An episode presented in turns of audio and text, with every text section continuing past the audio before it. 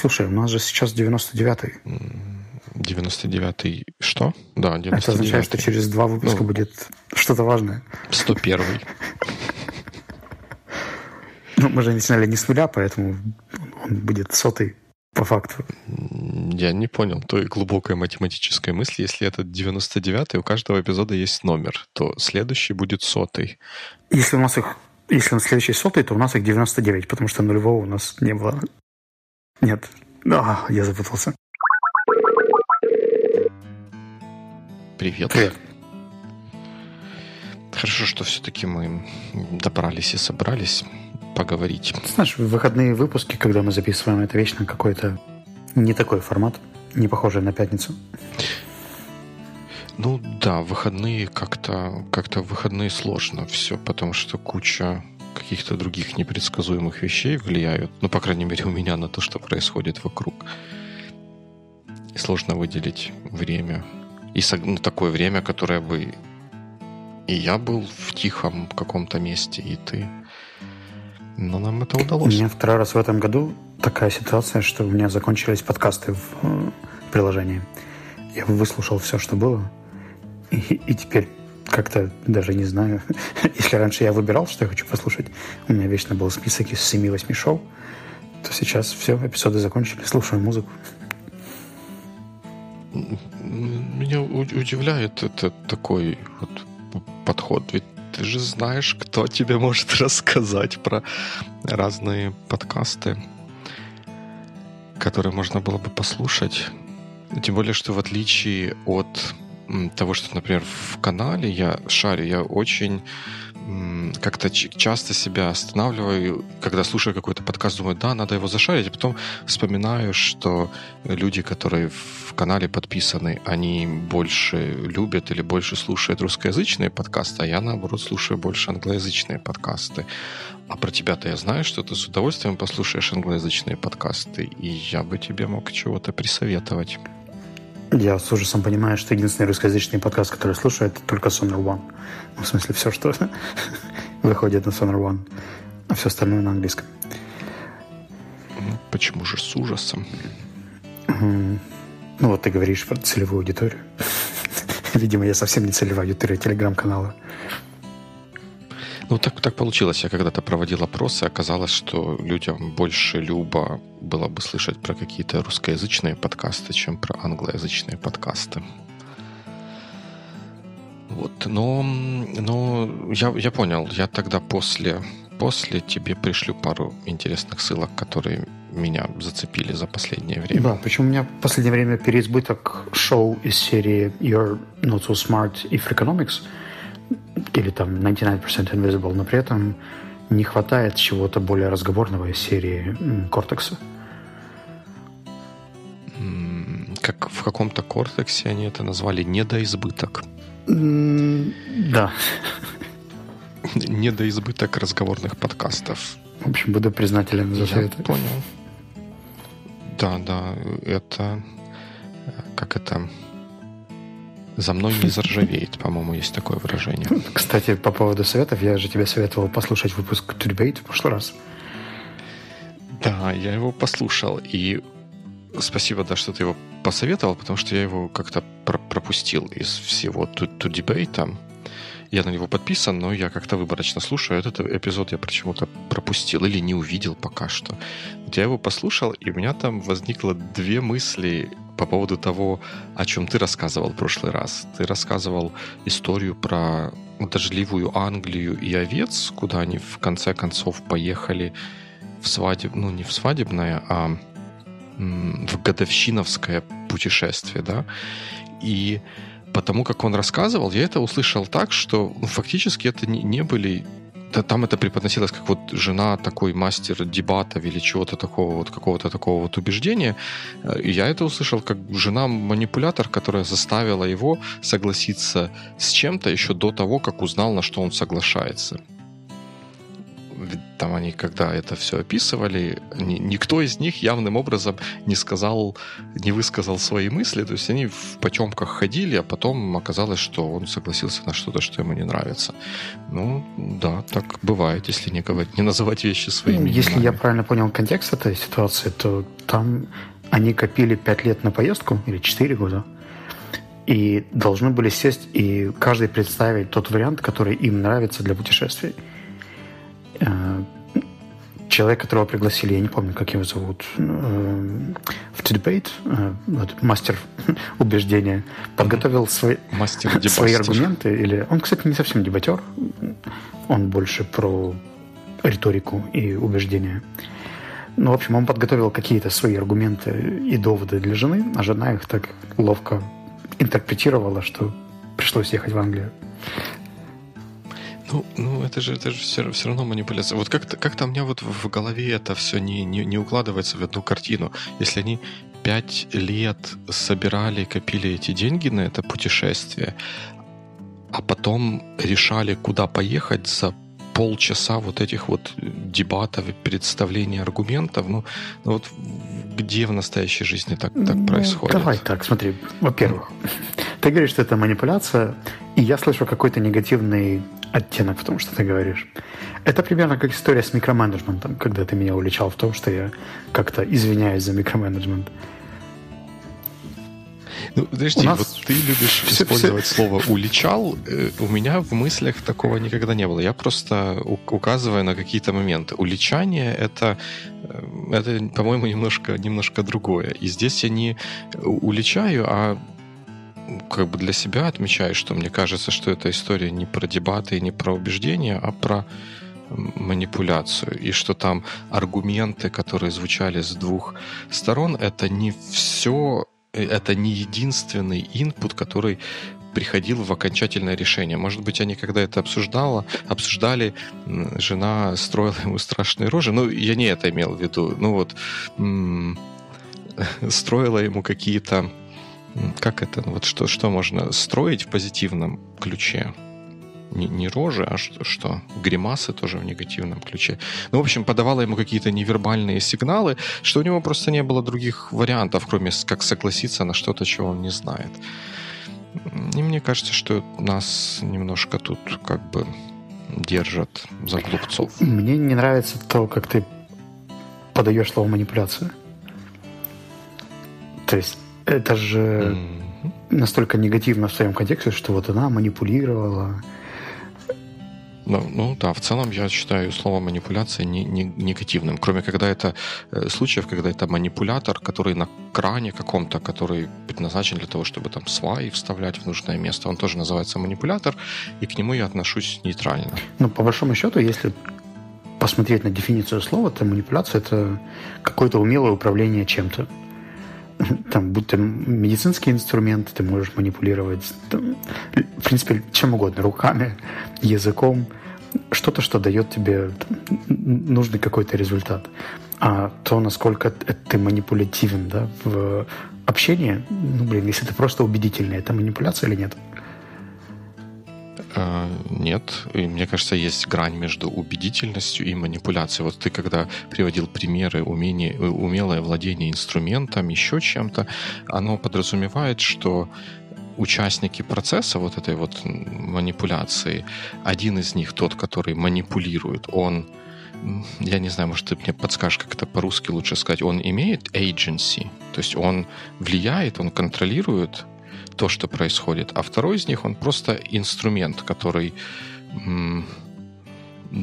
бездушный, глупый и никаким образом не участвующий в том процессе, который происходит сознательно. И если мы говорим про общение, которое выливается в манипуляцию, то это вот ровно то, то же самое. Кто-то из участников этого процесса, он участвует в нем без осознанности и сознательности. И вот такой процесс ну, я, я называю манипуляцией, я отношусь к нему негативно. А убеждение — это когда оба участника, ну, как минимум, явно понимают, о чем идет речь, и приводят друг другу аргументы, за или против, и в конце концов убеждают, перевешивая э, своими аргументами аргументы оппонента или отстаивая ту или иную точку зрения. То есть, по-твоему, убеждение отличается от манипуляции только тем, что человек, которого убеждают, понимает, что с ним происходит, а человек, над которым манипулируют, он неосознан в этом плане. Угу. Ну, главным образом, да. Alright. Но получается, что любой инструмент, который ты используешь там у себя где-то на Фейсбуке, какую-то шутку, какой-то м- пост, он может быть одновременно и манипулятивным, и убедительным, в зависимости от того, кто его прочитает. Насколько человек осознает глубину твоей мысли, то, что ты делаешь в этом посте. Нет, не, не, не согласен. Это не зависит от человека, это зависит от ну, меня. Ну, смотри, ты умело Я пишешь пишу пост. это так, чтобы оставить человеку agency, или так, чтобы ему ее не оставить? Но если человек не осознает в любом случае, ну, просто потому что будет занят, или просто проскролит быстренько и поведется на твой хитрый призыв к действию, который ты туда вложил. Например, запишется на скайп-курс по писательству. Писательство? Mm-hmm. Не писательство? Ну, в общем, то, что ты там шаришь. Окей. Okay. И все, ты манипулируешь. Даже при том, что ты не хотел. Просто человек не досознал, и капец. Я не понял твою мысль здесь. Ну, смотри, честно. то есть ты сам только что проговорил, что разница между убеждением и манипуляцией в том, что человек, который тебя слушает, понимает, что происходит или не понимает. То есть он... Угу. Ну, мы вот здесь мы говорим о... Ну, мы начали с обсуждения женой и мужем поездки куда-то в какую-то знойную Англию, и это подразумевало некий, как минимум, двунаправленный диалог да, есть был один человек и второй человек, и они друг с другом обменивались мыслями. В, в том примере, который ты сейчас приводишь про Facebook, когда я что-то где-то расшарил с каким-то комментарием, он подразумевает, что вот такого двухстороннего диалога здесь нет. И мне кажется, что рассуждения, применимые к одному, не совсем применимы ко второму. Ну, как минимум. Не знаю, мне кажется, что для манипуляции не обязательно двусторонняя, э, это как и для убеждения. Условно говоря, ты когда слышишь рекламу по радио, это убеждение, манипуляция или что? Ты не можешь на нее никак отреагировать напрямую, потому что она просто транслируется на тебя и все. Но при этом ее явно можно назвать одним или другим. Поэтому как бы реакция это такое тоже второстепенное. Ну, я все-таки все-таки остаюсь с мыслью, что для меня то, что что-то является манипуляцией или не является манипуляцией, определяется не тем, кто воспринимает эту информацию, и не зависит от того, кто э, и как внимательно или невнимательно к этому подошел. Она определяется источником этой информации и самой этой информации. Если я намеренно э, вскрываю что-то, не привожу полные полную информацию. Намеренно я ее знаю, все знают, что я ее знаю, но я об этом не говорю с надеждой на то, что кто-то на это не обратит внимания и согласится, э, то я называю это манипуляцией. Если я наоборот раскрываю все факты за и против и дальше объясняю, почему те факты или те факторы, которые за в данном каком-то контексте являются более важными, чем факторы против, то я это называю убеждением. Я знаю, что ты в последнее время часто делал ссылки на Википедию. Так вот, в Википедии психологическая манипуляция, тут если брать по ключевым словам, то просто это еще обманчивость и э, эксплуатация. То есть, когда ты используешь mm-hmm. что-то в своих интересах, не учитывая интересы другого человека.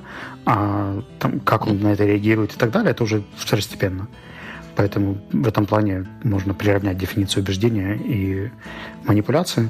Но как только появляется deceptive, это же не просто обман, это глубже слово.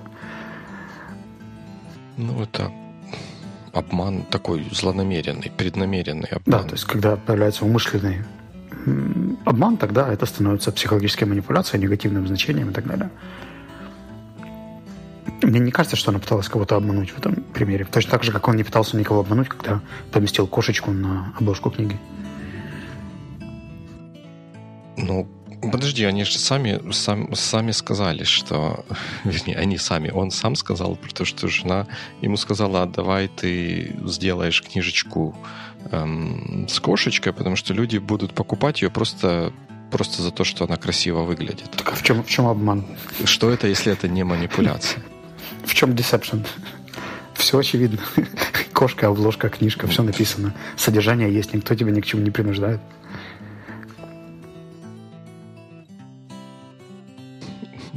Что если люди реагируют на кошечек и кошечкам ставят лайки, они, им, им нравится вот это вот cuteness вот этих милых животных, то то это можно использовать во, во вред, да? Вот ты когда поместишь ну, ну, ну он, он же прямым текстом говорил, что мы, э, если поместим, что жена ему посоветовала, вот если ты поместишь кошку на обложке, то люди будут покупать эту книжку, не вчитываясь, не вдаваясь в размышления о ее содержании. Там это прямым текстом прозвучало. И что это, если не манипуляция? Ну, во-первых, это всего лишь допущение. Это никак нигде не доказано. Будут они вчитываться или не будут. Подожди, не, как, что значит допущение? Как, что значит доказано? Справку из ЖЭКа нужно приносить или, или, или что? Когда, ну, например, хозяин грузинского ресторанчика помещает э, хинкали и люля-кебаб на афишу, это является манипуляцией mm-hmm. или нет? Нет, потому что ты придешь туда покупать хинкали и люля-кебаб. Если он поместит на афишу бургеры, это будет манипуляция, потому что ты, увидя бургер, зайдешь в этот ресторан, чтобы узнать, что бургеров так, там подожди, нет. Подожди, И в, какой-то процент людей, которым уже жаль тех усилий, которые они вложили, они купят вот этот люля-кебаб именно Там же кошка не, не только на обложке, там вообще объясняется вся невербальная э, сторона убеждения. И как раз на примере того, как убеждают животное. То есть эта книга на примерах животных показывает, как работают некоторые механизмы убеждения. Ну, не знаю. Я это услышал так, что люди, что им понравилась идея, что люди могут купить эту книжку с котом на обложке не за те качества, которыми обладает эта книга, как интересный и полезный текст с точки зрения риторики и убеждения, а купить ее просто потому, что это книга с красивой обложкой. И мне это кажется манипулятивным. Ну, мне это кажется маркетингом и продажами, и ничего манипулятивного здесь нет, потому что никаких ну, скрытых ну, или обманчивых ну, мотивов там нет.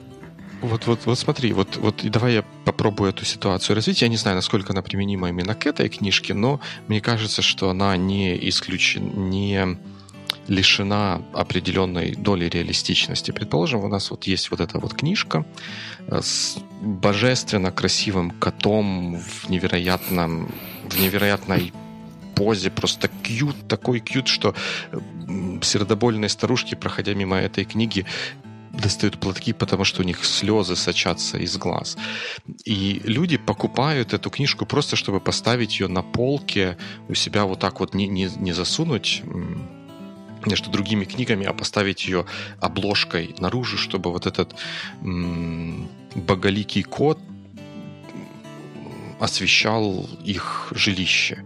И такие люди, ну, люди покупают эту книжку, и эта книжка становится uh, New York Times bestseller. И эта книжка про психологию, там еще какие-то вот такие вот штуки. И потом автор этой книги приходит в подкаст, и там его представляют как автора New York Times бестселлера по психологии. Вот насколько мы в такой ситуации можем верить утверждению, что это автор New York Times бестселлера по психологии или это автор New York Times бестселлера с суперкрасивой обложкой? Я все равно не понимаю суть своего вопроса, потому что бестселлер означает, что продается. Там не означает что эта книга супер глубокая. Это просто то, что хорошо идет. Ну, от редакции. Да, но это используется как определенный знак качества для книги. Разве нет? Ну, смотри, там же много параметров. Обложка, содержание, маркетинговая компания, место на полке и так далее. Тут... Но мы предполагаем, что книжка, которая плохая, с плохим содержанием, она не станет бестселлером, правильно? Нет, И поэтому, нет. если она стала бестселлером, уже... то она заслуживает мы внимания. Мы обсуждали уже два бестселлера, в том числе Нью-Йорк Таймс, и они оба оказались плохими, поэтому... А какой второй? Uh, Start with Why и что мы последнее? Uh, good to Great. Да. И, ну, во втором случае точно манипулятивное название тоже присутствовало. О, ну, ладно. Мне кажется, что это делалось не с попыткой запутать человека, а как обычный визуальный элемент того, что и так используется в книжке. Вот я, я согласен, что если бы там ничего не было о кошках, и кошка была бы для привлечения внимания, и все, это была бы манипуляция. Ну, не знаю. То, как, как он рассказал эту историю в подкасте, для меня создало для этого всего немножко такой негативный налет. Наверное, остается только книжку прочитать, чтобы уже эм, составить полное ну, Давай начнем с Deep Work. Я закончу искусство обучать и перейду к Deep Work. Окей. Я уже там где-то приближаюсь к концу. У тебя, кстати, paperback копия нет случайно? Нет, я как-то в последнее время перешел на то, чтобы электронные книжки читать. Потому что она так всегда со мной, и я могу ее почитать в любое время. С paperback так не будет. Ну, кстати, о бумаге. Я вот заказал себе вторую порцию This Week Planner потому что первая закончилась. Причем mm. закончилась для меня очень неожиданно. Там визуально стояло еще очень много листиков. Оказалось, что последние три — это месячные листы. Я не знал, я никогда не смотрел на последние. И для меня так было сюрпризом, когда я беру и вижу, что там что-то другое. Оказывается, последние три странички идут с месячной раскладкой. Я еще не придумал, как я их буду использовать. У меня теперь уже шесть. Это, кстати, интересный момент, а как, как их расположить так, чтобы ты осознал, что там есть листики двух разных типов? Mm. Наверное, надо на каком-то сопроводительном материале написать, что там есть листики двух разных типов. Поищите в конце что-то. Либо типа закинуть один, один, один из них вторым, чтобы я, когда явно возьму первую страничку, увидел, что там есть что-то еще, и они не все одинаковые. Ну, да, но так ты подумаешь, что он... Я думаю, что я когда, я когда увижу, что они разные, я пролистаю и посмотрю. I hope, I guess. Но в целом может я быть. очень доволен да, этим быть. всем процессом. Вот, в принципе, то, что мы с тобой обсуждали, по-моему, в позапрошлый раз или в прошлый раз, когда говорили про темы. Мне This Week Planner как раз помогает выбирать тему дня и тему недели и добавлять какие-то новые вещи в свою жизнь. В принципе, отчасти из-за Week Planner я наконец-то начал плавать. Он мне помог организовать все так, чтобы этот процесс вернулся в мою жизнь. И также с диетами Супер. работает теперь. Так что Супер. Кстати, любопытно было бы взглянуть, как, если у тебя там нет какой-то секретной информации, ты можешь мне прислать фотку, как он, как вот, как он у тебя выглядит. Это было бы любопытно. Может, я для себя тоже что-то найду в том, как ты, как ты это делаешь. Да, хорошо, я поделюсь. Пабам. Я так понимаю, что у тебя все так и осталось, да, с твоей первой копией еще? Да, я с первой... Я их вот... В общем, у меня есть одно... Или я не так много этих листов использовал, потому что я не вписал вот такую канву или что-то, паттерн, на неделю, на который я смотрю и потом как-то соизмеряю с тем, что фактически у меня планируется, и нет какой-то такой необходимости каждую неделю переписывать или делать что-то существенно новое. Не знаю, что это такое, бережливость моя какая-то или... Перфекционизм. Или перфекционизм, да, что жалко изводить. Ну ничего, я через это переступил, работает весьма not bad. Ну, мне кажется, что есть один аспект, в котором ни ты, ни я не смогли переступить за последнюю неделю. Ну, не знаю, как ты, но я точно ничего не, не написал из того, что мы пообещали друг другу. Uh, the same thing. Я догадался, мы за день до записи не отправили, за два тоже не отправили. И даже то, что запись перенесли, не особо помогло в этом процессе. Ну, я думаю, что все равно это вопрос приоритетов, и такие прикольные, но не очень срочные задачи, они все равно где-то отпадают под весом чего-то более серьезного. Я так понимаю, что там где-то может быть какой-то рабочий момент, где-то со здоровьем. У меня последние два дня были супер бизи. А, мы проводили дебаты в Аспене, я готовился к вебинарам, почему-то вдруг нужно было поменять банковские счета. Ну, в общем, очень-очень много всего. Ну да, я, я тоже себя поймал на мысли о том, что если что-то запланировано со словами «если будет время», то это практически сразу же означает, что это сделано, сделано не будет. И, и вот в моем случае это вылилось в то, что если будет время, был кусочек времени, где я начал, начал писать то, что мне хотелось бы написать, но потом довести это до какого-то результата, который можно было бы явить миру, оно не, не дошло до такого состояния. И я понимаю, что оно не дойдет, если я целенаправленно не выделю на это время. А если это будет дальше жить в таком же виде, ну вот когда появится возможность, скорее всего, она никогда не появится. Ну смотри, с проектом 365 ты вполне успеваешь это делать. Иногда в 11.55, но... Угу. Ну, вот это, кстати, интересное, интересное сравнение с проектом 365. Мы можем на про него долго поговорить. Ты, наверное, намекаешь на ту статью, которую не британские ученые, я прошу заметить, а полноценные настоящие UK scientists опубликовали о том, что люди, которые делают фотографию каждый день, в общем, чувствуют себя лучше, чем другие люди, которые этого не делают. И да, я могу немножко это подтвердить. Пытаюсь Хотя, может, это мне так кажется. насколько лучше. И не помню. Тут просто четыре какие-то цитатки были и все.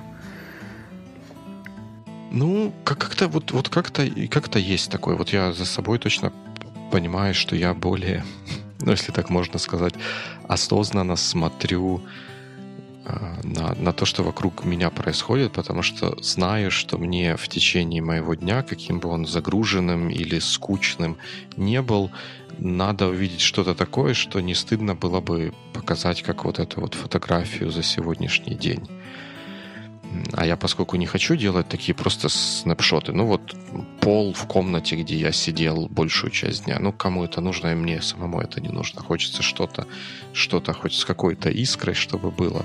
А это заставляет ну, задумываться как-то, может быть, даже на, наперед планировать и в целом как-то больше, что ли, получать от того дня, который ты проживаешь. Хм. Ну, любопытно, потому что у меня, может быть, просто нет твоего таланта к фотографированию и найти что-то интересное или сделать это хотя бы симпатичным, достойным внимания других, мне немножко сложнее, потому что ты можешь сфоткать собаку под мышкой какой-то женщины, и все. И это считается...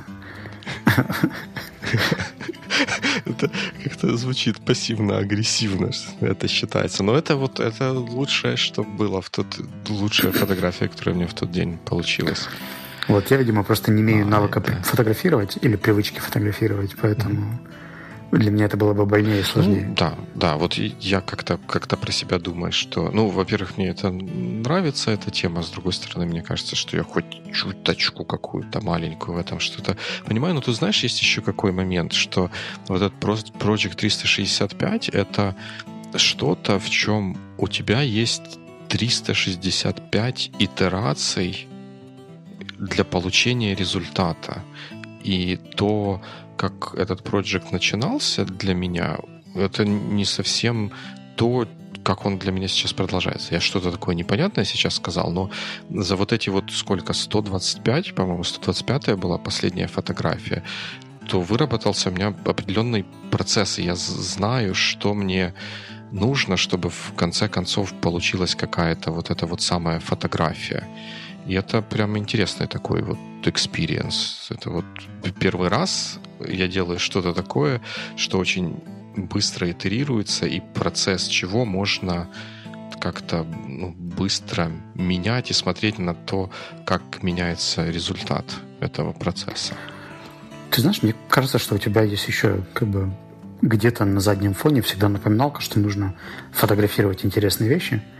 Например, когда я прошлую пятницу был в Ukrainian Institute for the Future, я думал, что неплохо было бы отфотографировать то, что там происходит, потому что это очень забавный, хороший формат, там, и мне очень нравятся дебаты, и те люди, которые в них участвовали в этот раз.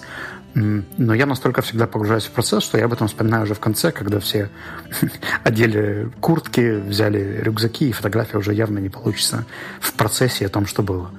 То есть я настолько ныряю в то, что происходит, что мне потом очень сложно делать фотографии. То есть, условно говоря, можем там долго, красиво, интересно выбирать велосипед, а сфотографироваться потом с коробкой из-под шлема, потому что велосипед уже уехал. Вот. Поэтому это, наверное, какой-то специальный mindset для этого нужен, которого у меня нет. Ну, да, про, про mindset я согласен, но это, я думаю, что это не тот mindset, который есть или нет, а просто это тот режим какой-то работы, когда ты находишься внутри процесса. Вернее, как, сделать хорошую фотографию, мне кажется, можно только если ты смотришь на происходящее как-то снаружи, как-то в big picture kind of видишь. Если ты вовлечен и погружен в момент, то там ты фотографию хорошую не сделаешь, потому что э, ну, ты повлечен, вовлечен и погружен в тот тот момент, который ты переживаешь. Тут просто нужны разные майндсеты. Те фотографии, которые я делаю, они как раз, по-моему, редко бывают такими, которые отражают мое погружение в какой-то в какой-то момент. Я, я тоже в таком состоянии не могу делать фотки. Я да, да, даже не то, что не могу, ты просто не вспоминаешь о том, что нужно достать телефон или еще что-то сделать. Ну, может, я тогда не так понимаю суть этого проекта, потому что мне казалось, что это как раз фотография какого-то яркого, важного, интересного момента, который с тобой произошел, а не просто фотография в этот день сделанная. И получается, знаешь, оглядываясь назад на день, я понимаю, что самые интересные моменты я все равно слишком engaged, чтобы фотографировать их.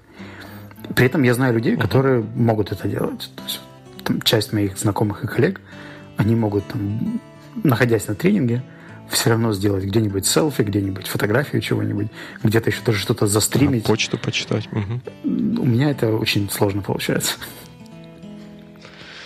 Ну, я не знаю, по- по-моему, какого-то... Я, когда начинал это все, я пытался найти какое-то определение, что именно вот этот проект означает. И я не нашел чего-то более повторяющегося в описании этого проекта, чем то, что ты в течение каждых 24 часов делаешь одну фотографию и публикуешь ее. И все на это смотрят немножко по-разному. Кто-то делает это просто своим как бы жизнеописанием, как ну, блогом, да, что ли, где описание под фотографией играет чуть ли не большую или как минимум такую же роль, как и сама фотография. Я на это смотрю как на то, чтобы сделать э, фотографию, которая имеет хоть какое-то минимальное artistic value и которую я хоть как-то могу привязать к тому, что со мной в этот день происходило. Вот, вот э, так. Ну, видишь, видимо, я не разделяю artistic value или не чувствую его в том, что я фотографирую. У меня это обычно какие-то, знаешь, больше репортажные штуки, которые угу. не, ну, не выделяются да. экспозицией цветом. Ну, тут, да, это каждому, каждому свое. Кому-то это подходит. Я знаю людей, которые начали делать этот проект, а потом перестали делать в этом году. Ну, things happen. Ну что, делаем... Я втор... надеюсь, что мне удастся довести до конца. Продовести до конца как раз. Вторая итерация Writing Challenge на следующей неделе. Ну, давай попробуем. Может давай быть, назовем, попробуем. что мы хотим написать? Или, знаешь, так, вслух, чтобы было понятнее. Да. Запросто. Я, да, поскольку я уже начал писать, мне, наверное, может быть, это проще будет сделать. Я за какое-то время в моем черном или сером маленьком блокнотике скопились некоторые мысли про социальные вот сети и про то, что там, может быть, мы где-то сейчас говорим, что а, вот они такие плохие. Я вот попытался какие-то свои мысли по этому поводу структурировать и саморизировать и если у меня это получится, то получится какой-то такой вот материал про мои мысли, про влияние социальных сетей на нас. Или на меня, наверное, как частного представителя нас. А, меня три темы одновременно разрывают. Они все, в принципе, ретроспективные. Первое — это мои подкаст-активности и все, что с этим связано, и как слушателя, и как того, кто периодически что-то говорит. А вторая связана с чтением, потому что я в последнее время немножко усилил. Я только за вчера прочитал книгу одну. И мне кажется, что этот темп хороший, и есть о чем порефлексировать. И последний — это момент вебинаров, поскольку я за последний год провел уже 6 вебинаров. Мне кажется, там тоже есть на что оглянуться, посмотреть и сделать какие-то выводы. Да, это было бы интересно. Вот, я, у меня везде есть э, план, но нигде нет текста. Ну, тогда что, выпьем за то, чтобы планы превратились в тексты?